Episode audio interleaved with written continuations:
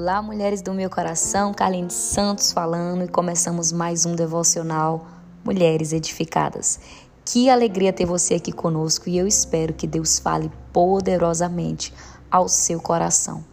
Essa semana nós estamos abordando o tema O fruto do Espírito. Então já quero convidar você a abrir a sua Bíblia em Gálatas, no capítulo 5, versículo 22, que vai nos dizer assim: mas o fruto do Espírito é amor, alegria, paz, paciência, amabilidade, bondade, fidelidade, mansidão e domínio próprio. Contra essas coisas não há lei. Durante essa semana nós já falamos o que é o fruto do Espírito, abordamos sobre o primeiro fruto, que é o amor, e hoje eu quero falar com vocês sobre a alegria.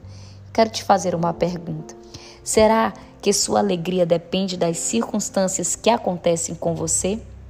Será que, mesmo diante das dificuldades, você consegue se alegrar? Talvez você diga que não, que não é possível se alegrar em meio às dificuldades da vida. Mas eu quero te dizer que este fruto está disponível a você, a você que tem Deus como prioridade que tem com Deus um relacionamento. Esse fruto é para você. É uma arma poderosa para que você possa passar pelas circunstâncias adversas da sua vida, glorificando a Deus. Neemias sabia disso.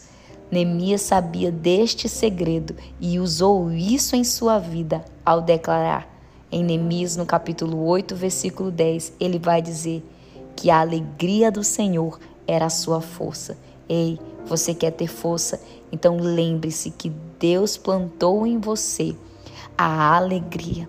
Talvez a nossa mente não consiga compreender este fato, pois os momentos adversos que passamos tende a nos fazer ou tirar os nossos olhos das promessas de Deus, daquilo que Deus tem sobre as nossas vidas, tirar os nossos olhos de Cristo e da sua vontade.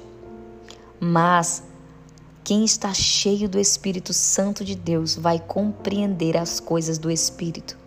1 Coríntios no capítulo 2, versículo 14 vai dizer que o homem natural ele não consegue compreender as coisas do Espírito de Deus, porque lhe parecem loucura e não podem entendê-las porque se discernem espiritualmente. Ei, se você está cheio de Deus e se você tem com Deus um relacionamento, você vai procurar desenvolver este fruto em sua vida.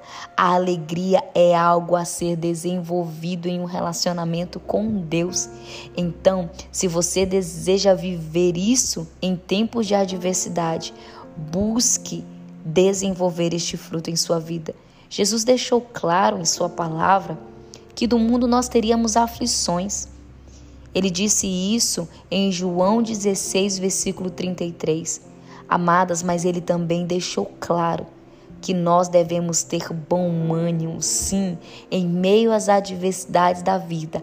A alegria deve fazer parte da nossa vida. Então, minha amada, creia nesta palavra Creia e declare ela sobre a sua vida, que as circunstâncias não vão tirar a alegria da salvação, não vão tirar a alegria de você servir ao Senhor, não vão tirar a alegria de você viver. A alegria carrega consigo uma força e esta força vai te fazer prosseguir. Mesmo enfrentando desafios, lembre-se que Deus vai te dar força Ei, você já percebeu que uma pessoa alegre, ela vai longe? Ela faz as coisas com prazer. Uma pessoa alegre consegue tirar aprendizados em uma dos seus, em momentos de maiores dores.